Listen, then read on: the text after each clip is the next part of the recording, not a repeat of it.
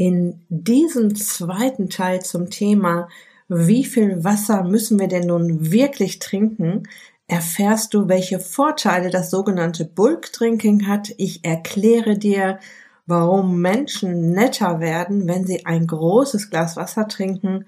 Und ich verrate dir, woran du auf einen Blick erkennst, dass du genug Flüssigkeit im Körper hast.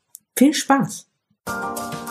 Herzlich willkommen in der Podcast-Show Once a Week, deinem wöchentlichen Fokus auf Ernährung, Biorhythmus, Bewegung und Achtsamkeit. Mit Daniela Schumacher und das bin ich.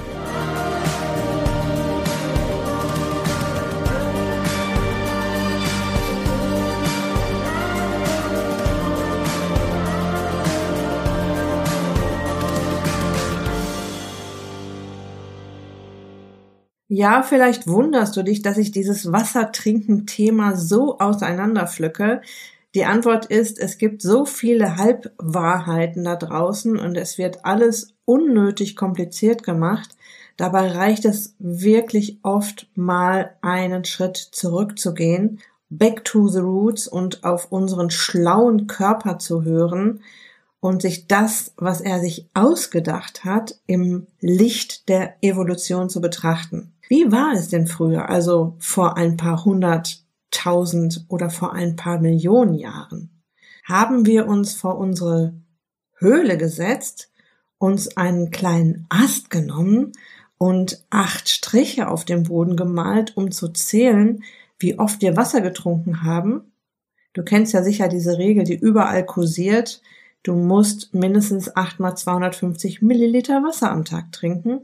Oder haben wir uns an irgendwelche Rechenformeln gehalten, aller du musst 0,03 Liter Wasser pro Kilogramm Körpergewicht trinken? Oder war es vielleicht so, dass unser Körper uns über die Regulation des Wassersalzhaushaltes mit dem Gefühl Durst vermittelt hat? Hey, steh auf, komm in Bewegung und suche nach Wasser. Durst hat früher tatsächlich immer erst für Bewegung gesorgt, Bewegung ausgelöst, Hunger übrigens auch. Es geht also um ein wenig gesunden Menschenverstand. Doch weil da draußen dermaßen viele Gerüchte kursieren, möchte ich das Thema so weit aufdröseln, wie es mir möglich ist. Und wie du aus der letzten Episode schon weißt, immer mit dem Wasservortrag meines Dozenten Dr. Leo Primo im Kopf. Okay, eine Mini-Zusammenfassung der letzten Episode. Wir haben festgestellt, dass unser Körper mehrere Möglichkeiten hat, an Wasser ranzukommen. Zum einen bildet sich Wasser über Oxidationsvorgänge im Stoffwechsel. In Stresssituationen wird Wasser aus Stuhl und Haaren rückresorbiert und ein großer Teil kommt aus der Nahrung, zum Beispiel aus Gemüse, Salat, Obst, Suppen, Eintöpfe, Soßen und Smoothies. Wir haben an meinem Beispiel eine ungefähre Rechnung aufgemacht, wie viel Wasser ich ausscheide aus dem Hahn, dem Stuhl, über die Atmung und über die Haut. Mir ist hinterher noch aufgefallen, dass der Durchschnittswert von 900 Milliliter Flüssigkeit aus der Nahrung bei mir nicht so ganz hinkommt. Bei mir wird das mehr sein. Ich trinke zum Beispiel jeden Tag allein zwei große Gläser Smoothie, was allein 0,6 Liter Flüssigkeit ausmacht. Ähm, dazu kommen große Mengen Gemüse, Salat und Obst, die sicher nicht durchschnittlich sind. Es wundert mich also gar nicht mehr, dass ich über den Tag eher wenig Durst habe. Nur der Vollständigkeit halber, was für zusätzlichen Durst sorgen kann und dementsprechend muss natürlich dann auch mehr Flüssigkeit aufgenommen werden, ist zum Beispiel starkes Schwitzen im Sommer oder nach dem Sport. Auch salzhaltige Speisen, zum Beispiel Fertigprodukte, sorgen dafür, dass wir Durst bekommen. Dann die Zuckerkrankheit Diabetes Typ 2 und Typ 1, da gehe ich gleich noch drauf ein. Durchfall oder Erbrechen führen zu einem großen Flüssigkeitsverlust und natürlich muss man dann auch nachfüllen, aber wie gesagt, das erledigt dann auch das Durstgefühl und hoher Alkoholkonsum. Das ist der sogenannte Nachdurst nach einer durchzechten Nacht. Ich habe die letzte Episode mit meinem wichtigsten Tipp beendet. Hör auf dein Durstgefühl und damit auf deinen Körper. Trink ein großes Glas Wasser oder Tee, wenn du durstig bist und trinke dann auch erst wieder, wenn du wieder durstig bist. Und genau hier möchte ich in dieser Episode weitermachen. Wie entsteht eigentlich ein Durstgefühl? Dass Wasser lebenswichtig ist, müssen wir uns nicht drüber unterhalten. Es ist ähm, elementar, dass wir diesen Durstinstinkt haben. Wie funktioniert das jetzt? Wenn der Körper Wasser braucht, werden Nervenzentren tief im Gehirn angeregt und lösen das Durstempfinden aus. Und wo genau diese Signale im Gehirn verarbeitet werden, war bislang nicht bekannt. Aber Wissenschaftler haben jetzt vor ein paar Jahren herausgefunden, dass sich das Durstzentrum im Hypothalamus befindet. Das ist eine Region im Gehirn, ähm, so ziemlich der Chef aller Hormone im Körper, der auch die Atmung, den Kreislauf, die Körpertemperatur und die Nahrungsaufnahme steuert. Das Bedürfnis zu trinken ist also eine Reaktion des Durstzentrums in unserem Gehirn. So wird das mittlerweile genannt. Sensoren melden diesem Areal immer wieder den Wasserstand im Blut. Sind bestimmte Stoffe darin zu konzentriert, initiiert das Gehirn einen Prozess, der uns durstig werden lässt. Zum Beispiel, wenn die Salzkonzentration zu hoch ist. Damit das mit der Wasserversorgung auch im Notfall funktioniert, das heißt, du trinkst jetzt nicht sofort etwas oder auf unsere Vorfahren gesprochen, ähm, die brauchten noch eine Weile bis zur nächsten Quelle, hat sich unser Körper einen zweiten Mechanismus einfallen lassen, den das Gehirn in Zusammenarbeit mit den Nieren regelt. Und zwar setzt das Gehirn über die Hypophyse, das ist quasi die Sekretärin vom Hypothalamus, über den ich gerade gesprochen habe, das Hormon Vasopressin ins Blut frei. Und Vasopressin übermittelt als Botenstoff, Hormone sind Botenstoff und verteilen Nachrichten im Körper und die Nachricht von Vasopressin ist, bitte Wasser zurückhalten und weniger Urin ausscheiden. Das ist so ein kleines Vorsorgeprogramm. Und gibt es einen Wasserüberschuss im Körper, verringert die Hypophyse die Ausschüttung von Vasopressin und vermittelt der Nieren, lass mal Wasser übers Urin ab. Ich möchte noch auf was ganz Wichtiges hinweisen. Ich habe hier im Podcast ja schon oft über die Zuckerkrankheit Diabetes Typ 2 gesprochen und ich habe vorhin gesagt, dass ein Typ 2 Diabetiker von großem Durst geplagt werden kann. Das ist tatsächlich ein Symptom, das erst auftritt, wenn die Krankheit schon relativ weit fortgeschritten ist. Das Fatale an dieser Stoffwechselerkrankung, die ja ganz am Ende über die Folgeerkrankungen auch tödlich enden kann, dass es über eine ziemlich lange Zeit, und das können auch Jahre sein, erstmal keine Symptome macht. Und das ist ja auch der Grund, warum eine Diabetes Typ 2 oft eine Zufallsdiagnose beim Routine-Checkup ist. Und eines der späteren Symptome, wenn die Krankheit schon weit fortgeschritten ist, ist starker Durst. Warum macht der Körper das? Bei einer Diabetes Typ 2 kann es passieren, dass der Körper es nicht mehr schafft, den Zucker übers Insulin aus dem Blut zu schaffen. Die Zellen sind längst resistent, reagieren nicht mehr aufs Insulin und öffnen ihre Türen nicht mehr. Der Zucker bleibt also im Blut. Die Bauchspeicheldrüse, die ja dafür verantwortlich ist, dass der Blutzuckerspiegel in einem optimalen Bereich bleibt, schüttet immer weiter Insulin aus, rackert sich zu Tode und quittiert irgendwann dann auch ihren Dienst und arbeitet dann auch nicht mehr so, wie das sein sollte und der Blutzuckerspiegel ist jetzt dauerhaft erhöht. Man kann auch sagen, der Zuckerstoffwechsel ist entgleist. Und da ein zu hoher Blutzuckerspiegel tödlich wäre, wir haben ja ungefähr einen gehäuften Teelöffel Zucker überhaupt nur im Blut, alles andere wird ähm, entweder verarbeitet oder in die Speicher gepackt oder über die Leber in Fett umgewandelt und auf die Hüften gepackt.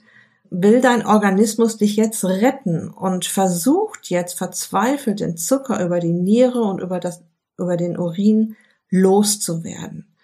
Der zuckerkranke Mensch scheidet jetzt große Mengen Wasser aus, was diesen unglaublichen Durst auslöst, ja. Und das kann bei Tag und bei Nacht sein. Also, also bis zu, dass man nachts aufstehen muss, um was zu trinken, weil man einen höllischen Durst hat.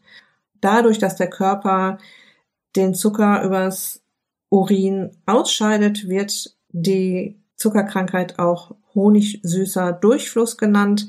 Und Ärzte haben früher den Urin ihres Patienten probiert, um die Krankheit zu diagnostizieren.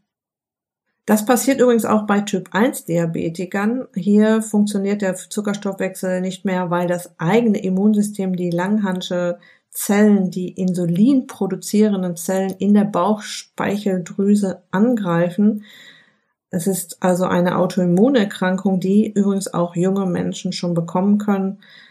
Wenn du das Symptom ständiger Durst hast, erzähle das auf jeden Fall mal deinem Hausarzt und der wird dann alle nötigen Untersuchungen vornehmen. Was ich im Vortrag meines Dozenten auch gelernt habe, dass zu viel und zu wenig Wasser im Körper, beziehungsweise zu viel und zu wenig Flüssigkeit im Körper, Schmerzen auslösen kann. Wissenschaftler haben herausgefunden, dass Wasserprobleme und Schmerzen in den gleichen Teilen des Gehirns verarbeitet werden. Es kann also sein, dass man einen Wassermangel hat und Schmerzen bekommt. Es kann aber auch sein, dass man zu viel Wasser im Körper hat und Schmerzen bekommt. Den Wassermangel, den können wir ja, wie besprochen, sehr gut fühlen über das Durstgefühl. Ach so, da fällt mir gerade noch ein, dieses Thema, man sollte trinken bevor man Durst hat. Das ist ja auch so ein Tipp, den, den man oft hört. Trink, bevor du Durst hast. Da haben wir auch in diesem Vortrag mit meinem Dozenten drüber gesprochen, haben ihn gefragt, was er davon hält. Und er hat gesagt, ähm, das wird auch beim Sport oft gesagt, bevor du Durst hast, musst du trinken. Das heißt also, bevor es kalt wird, musst du eine Jacke anziehen, bevor du Hunger hast, musst du essen, bevor dir zu warm wird, musst du unter die kalte Dusche oder in einen kalten See springen. Auch mal eine Überlegung wert. Okay, zu viel oder zu wenig Wasser. Beide Situationen führen zu Schmerzen. Wenn wir Durst haben, schrumpfen Zellen und wenn wir trinken, schwellen sie an und wenn die Zellen zu groß oder zu klein werden, führt das zu Schmerzen. Und wenn wir jetzt wieder an die Sachen denken, dass Stress Wasser rückresorbiert und dass es ja so ein paar Stresspiloten auf dieser Welt gibt, kann das auch zu denken geben. Was Wissenschaftler übrigens auch herausgefunden haben, wenn man immer dann, wenn man Durst hat, eine große Portion trinkt, statt zigmal am Tag eine kleine, hört man auf, Kohlenhydrate zu essen. Das ähm, muss man dann wirklich mal ausprobieren oder probier du es doch mal aus. Wie verändert sich deine Lust auf Pizza, Pasta und Brötchen, und auf Süßigkeiten natürlich. Wenn du mal eine Weile, sagen wir 30 Tage, ein paar Mal am Tag eine große Menge Wasser trinkst oder Flüssigkeit aufnimmst, statt zigmal am Tag eine kleine. Und damit wären wir beim Thema Bulk Drinking. Es ist im Prinzip das, was ich dir schon gesagt habe. Wenn du trinkst, trink ein großes Glas und dann erst wieder, wenn du Durst hast. Und wenn du es so machen willst wie unsere Vorfahren, trink ein sehr großes Glas. Also Bulk Drinking heißt eine große Menge Flüssigkeit auf einmal aufnehmen. Da gehen wir wieder zurück in die Zeit äh, unserer Vorfahren. Wenn Wasser zur Verfügung stand, hat Homo sapiens sich auch wirklich satt getrunken und natürlich nicht den ganzen Tag an einer Flasche rumgenuckelt. Durst gehört übrigens mal ganz nebenbei gesagt, neben Hunger, Hitze, Kälte, kognitiver Druck und ein bisschen Gefahr zu den sanften Stressoren, zu den alten Stressoren des Menschen, die dafür sorgen, dass unser Immunsystem ganz sanft angeschubst wird nach dem Motto, schau doch mal nach dem Rechten. Es ist deshalb auch gar nicht so tragisch, mal ein bisschen Durst zu haben. Ja. Spannend ist, dass dieses sich satt trinken das Hormon Oxytocin auslöst, unser Kuschelhormon. Und damit wären wir beim Thema, warum richtig satt Wassertrinken uns alle ein bisschen netter macht. Man kann das sehr gut beobachten, wenn man Tiere an einem Wasserloch beobachtet, dass sie alle friedlich nebeneinander trinken.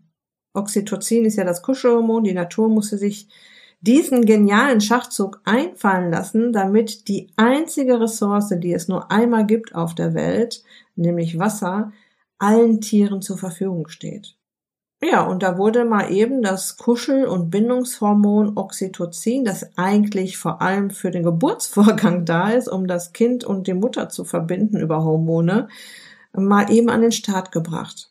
Wenn wir eine große Menge Wasser trinken, wie die Tiere am Wasserloch, wird Oxytocin ausgeschüttet. Oxytocin macht uns friedlich und reduziert das Hungergefühl. Ja, also auch dieses, dieses Hungergefühl der Tiere am Wasserloch muss ja unterdrückt werden, damit die sich nicht gegenseitig angreifen. Deshalb vielleicht auch die Sache mit den Kohlenhydraten oder dass man grundsätzlich erstmal keinen Heißhunger auf was auch immer hat, wenn man mal eine große Portion Wasser trinkt. Natürlich nur, wenn man Durst hat.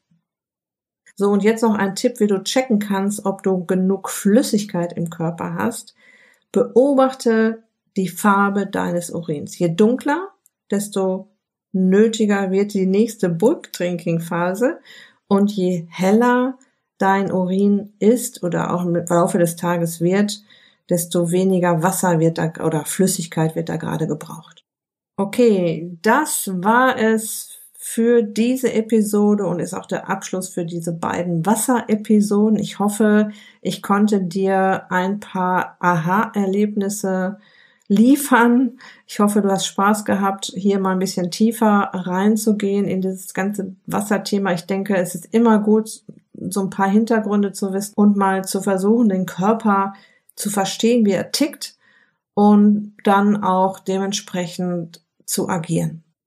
Wenn du jetzt noch ein paar Minuten Zeit hast, gebe mir gerne eine 5-Sterne-Rezession hier bei iTunes, beim Podca in deiner Podcast-App oder wo auch immer du gerade den Podcast hörst. Gerne mit einer kleinen Rezession dazu, warum du dir meine Episoden bis zum Ende anhörst, was du gelernt hast, was du schon umgesetzt hast und wie es dir damit geht. Und noch ein letzter Tipp. Auf meiner Website findest du die Zuckerwürfelliste, weil wir ja auch jetzt ein paar Mal über Zucker gesprochen haben im Zusammenhang mit dem Wasser, als wir über die Typ 2 Diabetes gesprochen haben. Und du weißt vielleicht schon aus meinen anderen Episoden und aus meinem Blog, dass das auch so ein Herzensthema von mir ist, dass ich die Menschen davor bewahren möchte, diese Krankheit zu bekommen habe ich die Zuckerwürfelliste entwickelt. Die findest du auf meiner Website, kannst du überhaupt nicht verfehlen, daniela-schumacher.de. Ich verlinke sie dir auch im Beitrag zu dieser Episode und in den Show Notes. Und ja, da kannst du dir mal über einen Tag deinen, deine ähm, Nahrungsmittel eintragen, die du so zu dir nimmst. Ich habe schon 88 aufgeführt. Es gibt eine Seite, wo du dir deine eigenen noch dazu schreiben kannst. Und es gibt ein Zuckerbarometer, wo du auf einen Blick sehen kannst, ob du noch im grünen Bereich oder schon im dunkelroten Bereich bist. Und wenn du dir dann deine Zuckerwürfelliste, die du ja selbst ausgefüllt hast, ansiehst, kannst du auch auf einen Blick sehen, wo da die größten Zuckermengen in deiner Nahrung sind und kannst so ganz leicht am Zuckerrädchen drehen. Das sind manchmal wirklich Kleinigkeiten, die du verändern musst, um da von deinem Zuckerkonsum runterzukommen. Ja. Also, das war's für heute. Ich wünsche dir noch eine wunderbare Woche. Lass es dir gut gehen. Pass auf dich auf. Bleib gesund in dieser verrückten Zeit. Dein Personal Coach für die Themen Gesundheit und Abnehmen, Daniela.